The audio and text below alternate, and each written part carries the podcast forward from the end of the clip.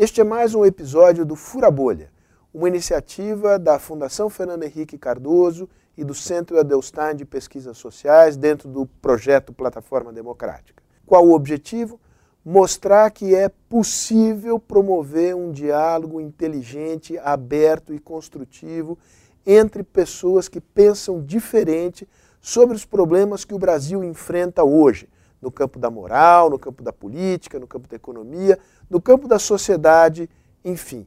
Esse diálogo é fundamental para a democracia. Fique ligado. A criminalidade tem diversas facetas. Todas elas, como o latrocínio e o roubo, devem ser combatidas. Mas a face mais terrível são os homicídios. O Brasil está em segundo lugar da América do Sul em taxa de homicídios após a Venezuela. Mais gente é assassinada no Brasil do que em países em guerra. De acordo com o Anuário Brasileiro de Segurança Pública de 2021, foram 6.416 civis mortos por intervenções de policiais civis e militares da Ativa, o equivalente a 10% do total dos homicídios no país. Em estados como no Amapá, Goiás e Rio de Janeiro, a ação policial chega a ser responsável por mais de 25% do total de mortes violentas. Números que colocam a polícia brasileira como uma das mais letais do mundo. Por outro lado, o número de policiais mortos no Brasil também é inaceitável, refletindo as condições precárias e inadequadas de trabalho.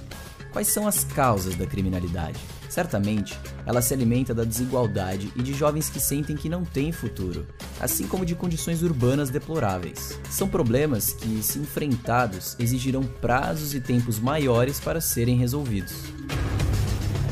Sabemos que muitos homicídios estão relacionados a conflitos entre organizações criminosas pelo controle do tráfico de drogas. Na região norte, o conflito se dá em torno do controle das rotas internacionais, enquanto em cidades como Rio de Janeiro, pelo controle do espaço urbano. Enquanto organizações criminosas seguem prosperando e disputando mais espaço, surge uma nova força no crime organizado: as milícias. Muitas delas, formadas por ex-PMs, se dedicam à extorsão da população local, controlam vários serviços e se expandem nas mais diversas atividades econômicas e políticas. As altas de violência no Brasil não podem ser dissociadas do tráfico de armas que tem aumentado com a política recente de permissividade, quando não incentivadora da posse de armas de fogo. O que fazer? Como melhorar a ação da polícia e diminuir a letalidade? Como melhorar os sistemas de informação e inteligência? Como enfrentar o risco de politização das organizações de segurança pública? Para conversar sobre este tema, o Fura Bolha convidou dois especialistas na área o ex-ministro de Segurança Pública, Raul Jungmann, e o atual secretário de Segurança de Santa Catarina, Coronel Araújo Gomes.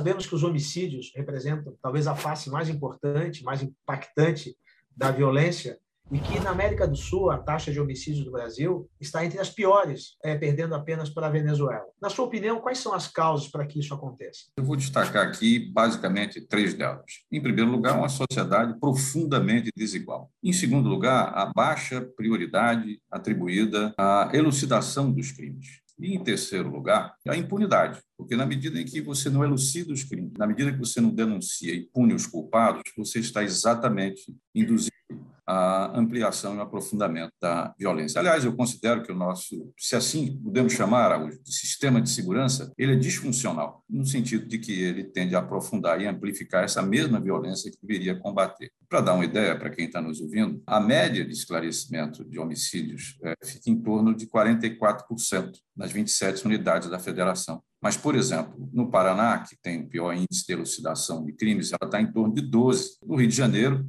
ela fica em torno de apenas 14%. E, por fim, 10 das 27 unidades da federação, elas não têm, por exemplo, registros assim consolidados, o que quer dizer que a possibilidade da transparência e do controle social sobre essa política pública de segurança nesses estados vai muito mal. Esses seriam os principais fatores, no meu modo de entender, que levam a que nós sejamos ou que tenhamos essa situação extremamente incômoda de ser o segundo país em termos de homicídios na América do Sul, perdendo apenas, como você disse, para a Venezuela. Eu acho que duas pontuações são, são interessantes e que valem uma discussão. A primeira delas é diferenciar a, os, os homicídios que são decorrentes da criminalidade urbana, aquela que decorre dos encontros fortuitos, casuais, mas que tem por trás de si um comportamento intrinsecamente violento dos envolvidos e, e os meios necessários para perpetrar essa violência e torná-la um homicídio. Aí a gente tem a violência de gênero, a violência contra a mulher, mas também tem a violência interpessoal entre homens, que é extremamente relevante nessas estatísticas.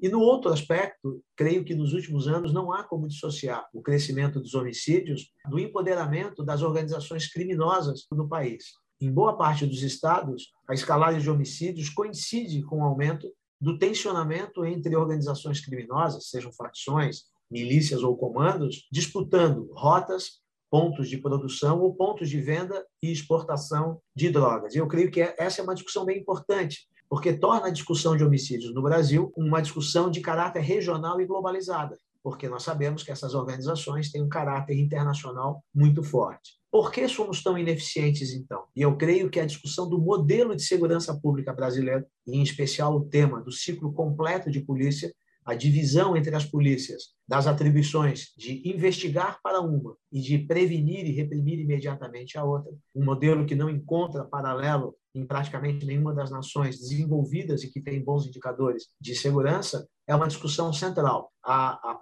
impossibilidade da Polícia Militar de, de uma maneira formal, legal e transparente, reunir evidências e provas, formar um caso e apresentá-lo à justiça a partir do que ela colhe em campo e da sua prática. É, de um lado, uma disfunção que acaba é, prejudicando a elucidação e, consequentemente, a identificação e punição dos culpados, e, por outro lado, a falta de conexão das polícias investigativas com a polícia civil, com o chão de fábrica do cotidiano das cidades e dos territórios brasileiros faz com que a investigação acabe sendo uma, uma, investigação mais difícil, porque a legitimidade é difícil de ser construída, a inserção social que traz as informações acaba sendo prejudicada, e aí nós temos duas discussões. Como combater em nível local um fenômeno regional, como as organizações criminosas que lidam com o tráfico de armas e drogas, e, por outro lado, como refletir sobre o modelo que nós temos de ciclos incompletos de polícia e polícias de meia roda, como a gente fala nos círculos policiais. Por que, no seu ponto de vista, as estatísticas variam tanto,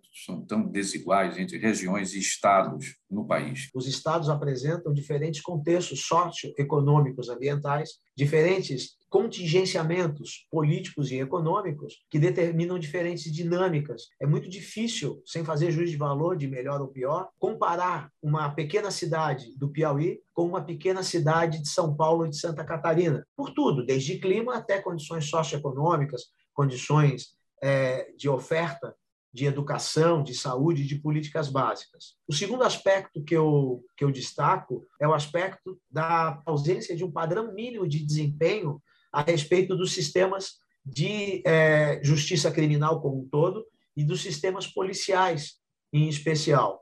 Não há no cidadão brasileiro um padrão mínimo de polícia com o qual ele se encontra em qualquer lugar do território nacional. E isso revela a fragilidade da união do governo federal em estabelecer que as suas políticas, anseios para a nação nesse assunto se transformem em entregas ao cidadão. E, por último, eu volto a dizer, a respeito das dinâmicas criminais mais estruturadas do crime organizado. Os estados impactados pelas três grandes rotas que conectam a produção de drogas na costa pacífica da América Latina, com os portos que mandam as drogas para a Europa e Estados Unidos na costa atlântica, nós temos um acirramento muito grande no fenômeno das organizações criminosas disputando entre si, com enfrentamentos violentos que, que impactam o local. Então, eu vejo que ambiente, estrutura e conjuntura de crime organizado contribuem para essas diferenças regionais. Concordo, em linhas gerais concordo, mas eu queria acrescentar alguns pontos. Primeiro, eu acho que as dimensões continentais do país, e isso implica em muitas é, diferenças em termos de dinâmicas criminais, como você colocou, em termos de fluxo de drogas, fluxo de arma, proximidade de fronteiras, zonas, por assim dizer, de exportação de drogas e também de interiorização de armas. Isso tudo conta, e isso varia de estado para estado. Em segundo lugar, é algo que eu considero extremamente importante, Araújo, que é o seguinte: da existência de facções criminosas de base prisional. Esclareço. são aquelas facções criminosas que se originaram dentro do sistema penitenciário e de lá de dentro comandam o crime na rua.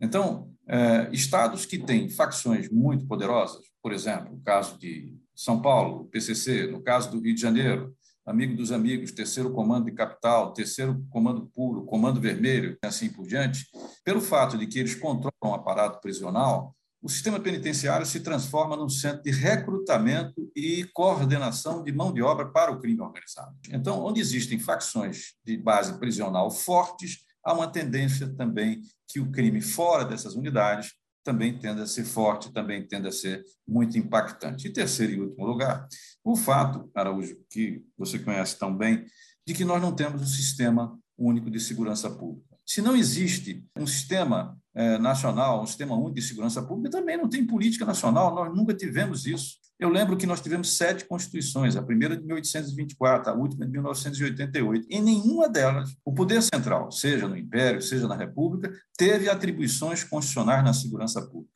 Então, fica por conta dos estados. Tudo fica por conta dos estados. Só que o crime se transnacionalizou e há necessidade de contarmos com um SUSP, com o Sistema Único de Segurança Pública, que nós aprovamos ainda no governo Temer, mas que, infelizmente, no atual governo, ele não saiu da gaveta ele significa, primeiro, claro e óbvio, uma política nacional, mas também você passar de uma política é, que muitas vezes ela é obscura, ela não permite que o cidadão possa fazer o accountability, ele possa ter a transparência, ele possa fazer a comparação do uso dos orçamentos versus resultados e programas para uma política baseada em evidências, baseada em fatos, baseada em métodos. Então, ao lado do seu diagnóstico, eu coloco também esses pontos como importantes para que nós tenhamos essa diversidade e essa intensidade variável da violência entre uns estados e outros menos. Olha só, é um fato que nós temos uma questão da criminalidade muito ligada ao tráfico de drogas, tanto em nível local como em nível internacional. Qual a sua opinião sobre a descriminalização do consumo de drogas? Acha que essa é uma discussão pertinente, que isso ajudaria a reduzir a violência? Eu acho que a atual política de drogas que nós temos, Araújo, é uma política de drogas falida e isso com base em números, que são crescentes, tanto em termos de tráfico, como também em termos daqueles que é, hoje são exatamente é, punidos com a prisão, com o regime fechado e etc., que também é crescente. Então, eu acho que essa política de drogas ela não vem dando resultado. Agora, eu não me envolveria na questão da liberalização das drogas, porque eu acho que há um antecedente muito mais urgente que precisa ser resolvido que é o seguinte: quando da lei de drogas, o Congresso fez uma diferenciação entre o usuário da droga e o traficante. E corretamente disse que o usuário ele deve ser objeto de políticas sociais e não de repressão. Já o traficante, não, mão dura da lei sobre esse que mata, que sequestra, que, enfim, que se arma e que é evidentemente um cancro social, é um tumor social. Agora, o que, que acontece? O Congresso fugiu da questão que foi estabelecer o diferencial entre o que é o usuário e, afinal, como é que você tipifica aquele que é o, o, o, o traficante do usuário. Por aí afora, isso se faz, sobretudo, através da definição do quantum, ou seja, qual é a quantidade que é admitida para que eh, o usuário possa portar aquela quantidade e a partir de quando ele se torna é, exatamente o, o, o, traficante. Evidentemente que isso não é uma coisa isolada, é preciso também pensar nos antecedentes criminais, se cometeu crime violento, se cometeu crime de sangue, se tem passagem anterior pela polícia, etc, etc. Mas a questão é que o Congresso não fez essa diferenciação, como, por exemplo, você tem em Portugal, como você tem na Espanha, em outros países que adotam não a política de combate às drogas, é? mas a política exatamente de controle de danos, que me parece mais adequada, neste caso das drogas. Enquanto isso ocorre, o que é que nós estamos vendo? Nós estamos vendo que milhares e milhares de jovens são jogados do sistema prisional. Esse jovem, para sobreviver dentro do sistema prisional, que é dominado, como eu disse aqui, por 70 facções, ele vai ter que se filiar a uma dessas facções para poder sobreviver. Só que a partir do momento que ele entra numa facção dessa, PCC, Comando Vermelho, etc., ele não vai sair. E quando ele deixar a prisão, ele vai ter que continuar obedecendo às ordens exatamente dessa facção criminosa de base, prisional. Então, olha só a dimensão do problema que nós temos. A sociedade paga um valor altíssimo para poder exatamente manter esse mesmo sistema prisional. O custo disso tudo leva ao quê? A ressocialização? Não, porque eles não têm educação. Geralmente, a maioria são pretos, são pobres, família desestruturada, pouca renda, baixa escolaridade. Essa grande medida, 55% da massa prisional que nós temos hoje. E aí o que é que acontece? Também não tem nenhuma formação laboral. Então, ressocialização sem educação, sem formação laboral e em estabelecimentos estatais que estão sob o controle de facções criminosas e que para um jovem, para sobreviver, ele tem que se filiar a ela, o que é que nós estamos criando? Que política de segurança é essa que nós estamos fazendo? Claro que para o traficante que mata e sequestra, mão dura, nenhum problema, mão forte do Estado. Agora, nós não podemos jogar fora essa quantidade de jovens que nós estamos jogando na mão do crime e, ao mesmo tempo, sem nenhuma chance de ressocialização. A questão da descriminalização, que é uma questão bastante discutida, ela normalmente se apoia na incapacidade do Estado em manejar a situação, e não numa questão conceitual de que a, a oferta liberada, a oferta franca, de um modo geral, favorece o aumento do consumo de uma substância que intrinsecamente é, faz mal. É só verificar a comparação entre o consumo de drogas ilícitas com o, com o consumo de algumas drogas lícitas, como o álcool, por exemplo, aonde, apesar das propriedades da substância, tem menos capacidade de viciar, nós temos um número infinitamente maior de viciados pela facilidade de, de acesso. Além disso, eu acho que vale a pena destacar de que não há nenhuma garantia de que a legalização represente a ausência de mercado ilegal. Um exemplo que nós temos, embora não produza os mesmos fenômenos de violência, diz a respeito do tabaco, né, do cigarro comum. Em alguns estados, como o meu, se estima que mais da metade do cigarro consumido ele é contrabandeado por organizações criminosas que utilizam, inclusive, o dinheiro arrecadado por essa prática altamente rentativa para financiar outras modalidades de crime de natureza violenta. E, por último, de que a despenalização do usuário, embora é, ela traga bene, alguns benefícios, ao deixá-lo afastado do sistema prisional, a princípio ninguém é preso por usar drogas, é preso quando alguém, usuário ou não, tem a sua conduta associada ao tráfico. Mas isso não se mostrou capaz de aumentar o acesso do usuário aos mecanismos de saúde pública que deveriam ajudá-lo a se livrar de um comportamento que é intrinsecamente prejudicial à sua saúde. Eu acho que a política de controle de danos, por exemplo, implantada, seja em Portugal, né, seja em Espanha, e até aqui próximo, em termos de Uruguai, eles têm apresentado resultados positivos. Mas, e aí vem o mais importantíssimo, que veio no final da fala do Araújo, é que você precisa estruturar sistemas de assistência social e de saúde e de apoio a esse é, é, adicto né, em drogas e a sua família. Porque simplesmente a liberalização, e aí nós estamos juntos, né, ela não vai resolver esse problema. Se hoje nós fizéssemos uma liberalização de drogas, seria um desastre, porque os nossos sistemas de saúde, de assistência social e de apoio à juventude e famílias, eles não têm a menor condição de fazer isso. Então, é preciso que seja uma política gradual. Mas é evidente que nós temos que fazer mudança nessas políticas. Porque nós estamos fazendo simplesmente é o quê? Reforçar as hordas, reforçar os exércitos do crime organizado, através de um sistema prisional e de uma política de drogas que simplesmente não vem apresentando resultados. Pelo menos a gente tem que ter a disposição de discutir, de rever e de aperfeiçoar. Um tema recorrente quando se fala da questão de segurança pública diz respeito à letalidade policial. Qual a sua opinião é, a respeito disso?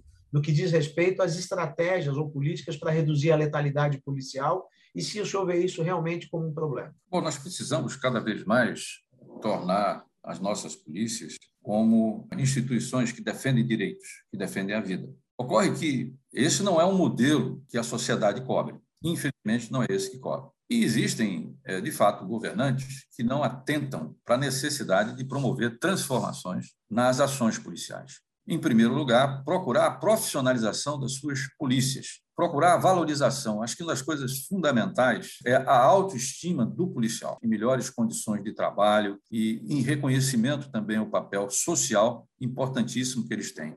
Em segundo lugar, o reforço das corregedorias, a independência das corregedorias é também importantíssimo, não para perseguir policial, mas, sobretudo, para fazer a diferencial daqueles que não estão se comportando como defensores de direitos mas sim atuando de uma maneira absolutamente é, desconforme com aquilo que é esperado exatamente de um bom policial.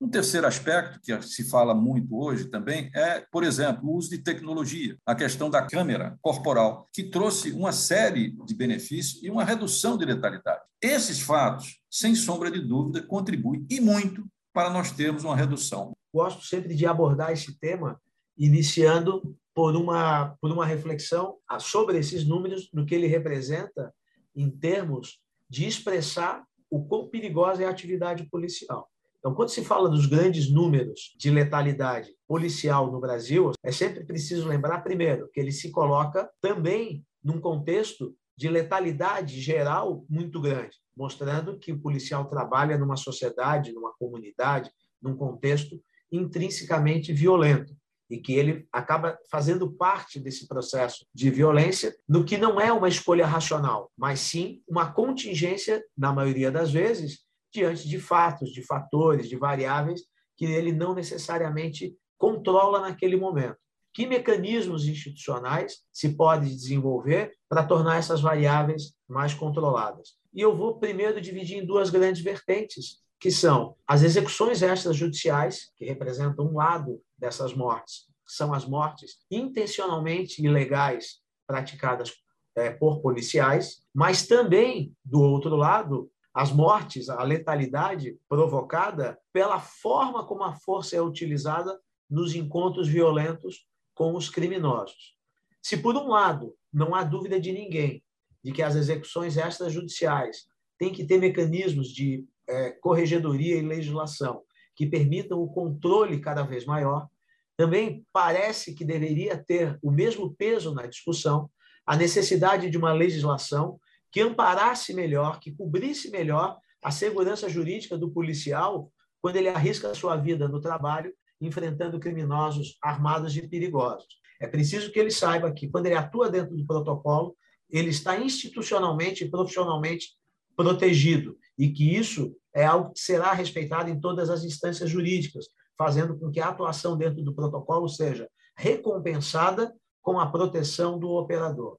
Em segundo lugar, a disponibilidade de meios menos letais para as suas intervenções. Quando o policial, como acontece em muitos lugares, dispõe apenas da arma de fogo, com munição letal, para responder às ameaças à sua vida ou à vida de terceiros, o encontro é, violento acaba sendo potencialmente letal por falta de alternativas, sejam os dispositivos elétricos, sejam as munições de impacto controlado, sejam até mesmo técnicas de defesa pessoal a mãos livres mais, mais é, efetivas, acabam dando outras alternativas. O treinamento, baseado em competências e não apenas na transmissão oral do conhecimento, dispondo de meios modernos de simulação, de pré-vivência é, dos encontros extremos, é outra questão que eu acho que chama bastante atenção. O controle de armas ilegais na mão de criminosos, porque não há dúvida que o poder de fogo, a capacidade de provocar é, encontros violentos, não está necessariamente na mão da polícia, mas está, muitas vezes, é, sob a vontade do criminoso armado e mal intencionado. E, por último, lembrar de respeitar o policial que passa por esses encontros letais ele, em última instância, é alguém que colocou em risco a própria vida para, em regra, proteger pessoas, propriedades, valores e direitos de atores que ele muitas vezes nem, nem, nem conhece e que, por isso, precisa ser respeitado pela escolha, pela vocação de uma profissão, onde essa é, esse é um requisito previamente conhecido e que ele aceita. E esse reconhecimento precisa se fazer na forma de valorização profissional, boas condições de trabalho, perspectiva de ascensão de carreira, remuneração digna e adequada aos riscos e desafios a que ele se submete. Esse reconhecimento se faz através do reconhecimento social e simbólico, e a gente vê isso muito acontecendo em outros países, onde o policial que coloca em risco a própria vida é, é muito valorizado, porque compreendem o que isso representa em termos de doação à sociedade, e, por último, reconhecido em termos de suporte de saúde física, mental, e judicial aos policiais que se envolvem nesses incidentes. Araújo, há uma polêmica em curso e foi muito ampliada durante o atual governo. Se o armamento da população é um fator de redução da violência e da criminalidade ou se inversamente. Eu vou levantar três frentes de discussão, Raul. Quando se fala da, da questão da arma na, na mão dos cidadãos, primeiro aspecto filosófico, é se o Estado tem o direito de cercear essa capacidade da pessoa prover a própria defesa como um direito inalienável, um direito fundamental. E eu acredito que não. Eu acho que o Estado tem limites na sua capacidade de intervir. Ele pode regular, ele deve ter regras claras e impessoais, ele deve ter parâmetros cientificamente amparados para determinar esses limites, mas a proibição absoluta, na minha opinião, invade uma, uma esfera do direito individual, mas isso nos remete à segunda questão. Se portar ou possuir armas aumenta a segurança de uma pessoa, de um núcleo familiar ou de, ou de um grupo. Eu acredito que depende das circunstâncias. A posse de armas em áreas ermas, em propriedades rurais, em alguns, algumas configurações residenciais, de uma maneira estatisticamente robusta, aumenta a segurança de possíveis vítimas de crime, aumenta a capacidade de se defender. Isso precisa ser levado em consideração do ponto de vista prático ou pragmático. Por outro lado, é, a posse, o porte de arma em via pública é algo que tem sucesso menor com riscos maiores. E isso precisa ser também levado em consideração. Mas é o último aspecto que eu gostaria de enfatizar. Da onde vem essa dificuldade que nós temos de controlar a migração das armas legais para o mercado ilegal, onde ela se torna disponível para o crime e para as ações criminosas? Em primeiro lugar, porque a legislação, em muitos aspectos, é ruim. Ela seleciona mal, ela tria mal, ela estabelece poucos controles efetivos sobre quem compra e possui arma, armas de fogo. E isso pode ser aperfeiçoado sem necessariamente restringir o direito. A outra questão é que a estrutura de fiscalização ela também é frágil. Os principais órgãos é, envolvidos no controle de armas e munições no Brasil são órgãos é, de pequeno tamanho para a dimensão continental, que trabalham essa questão com baixo grau de tecnologia e sistematização. E, por último, a penalização pela transferência da arma legal para o mercado ilegal, ela não é uma penalização que é, esteja à altura do risco que provoca. Eu acho que há se aumentar sim o controle, mas o controle sobre os ilegais, para garantir que, que um instrumento intrinsecamente bom não seja transformado num instrumento de é, empoderamento por armas ilegais da criminalidade o Estado tem o dever de regulamentar o mercado de armas, o comércio de armas, a produção de armas. Claro que ele tem que fazer isso com os devidos limites, porque não se trata de retirar o direito individual do cidadão, mas trata-se de regulamentar e de estabelecer o controle né, sobre as armas. Em segundo lugar, quando um policial vai fazer uma revista, quando ele faz um bloqueio, quando ele vai fazer uma investigação, alguma coisa assim, ele corre mais ou menos risco se as pessoas estão armadas? Ora, é óbvio, quem vai primeiro é, enfrentar a possibilidade de um ferimento ou mesmo de uma morte com a expansão das armas é o policial. Eu não consigo entender por que policiais não veem isso com a mais absoluta clareza. Com relação à questão ah, do porte de arma, eu acho que as pesquisas demonstram claramente que a vantagem está exatamente para o assaltante, para o ladrão, para o criminoso. É muito difícil você conseguir superar o efeito surpresa. Acho que, mesmo policiais e militares treinados, diante de situações como essa, infelizmente se veem muitas vezes em apuros, quanto mais um cidadão comum. E eu costumo também, nessa situação, fazer perguntas muito singelas. Meu amigo, onde é que você vai guardar a sua arma? Você vai botar em cima do guarda-roupa? Você vai botar na gaveta da cômoda? Em qualquer das situações, você está simplesmente colocando dentro da sua família a possibilidade de um acidente com morte. Porque uma criança pode pegar. Uma festinha de fim de semana, se alguém bebe um pouco além da conta e uma velha rixa surge ou uma nova rixa surge, o que, que pode acontecer? Algo que é simplesmente irresistível em termos humanitários né? Claro é que existem situações especiais, e para isso nós temos uma legislação. O Estatuto, chamado de Desarmamento, prevê a possibilidade da comprovação da necessidade, tanto da posse como também do porte. Isso aí está dado. Tá pode se aperfeiçoar, claro. Sempre é possível aperfeiçoar. Mas existe uma legislação, e essa legislação está sendo desmontada. desmontada. Então, eu, de fato, não, não vejo qual a vantagem que nós temos de estar expandindo essa possibilidade do armamento. Será que isso nos ajuda a combater a violência e a segurança? É por aí que nós vamos conseguir realmente resolver isso? Eu não acredito. Eu acho que o cidadão tem o direito, tem o direito. Existe uma legislação, existe uma legislação, tanto para o caso de posse, como excepcionalmente para o porte. Então, que isso seja cumprido. É preciso melhorar e dar agilidade a esses processos? É preciso. É preciso desburocratizar e fazer isso de uma maneira mais racional, mais expedita também. Não pode ser negado o direito do cidadão, que tem o direito pela legislação de ter é, a posse ao porte de arma, burocrática e administrativamente. Isso não. Agora, o afrouxamento, você é, liberar armas, armas, fuzis semiautomáticos, tá certo? munição da forma como está sendo feito, não, isso aí é, obviamente, absolutamente contrário a qualquer política de segurança, pelo menos assim eu entendo.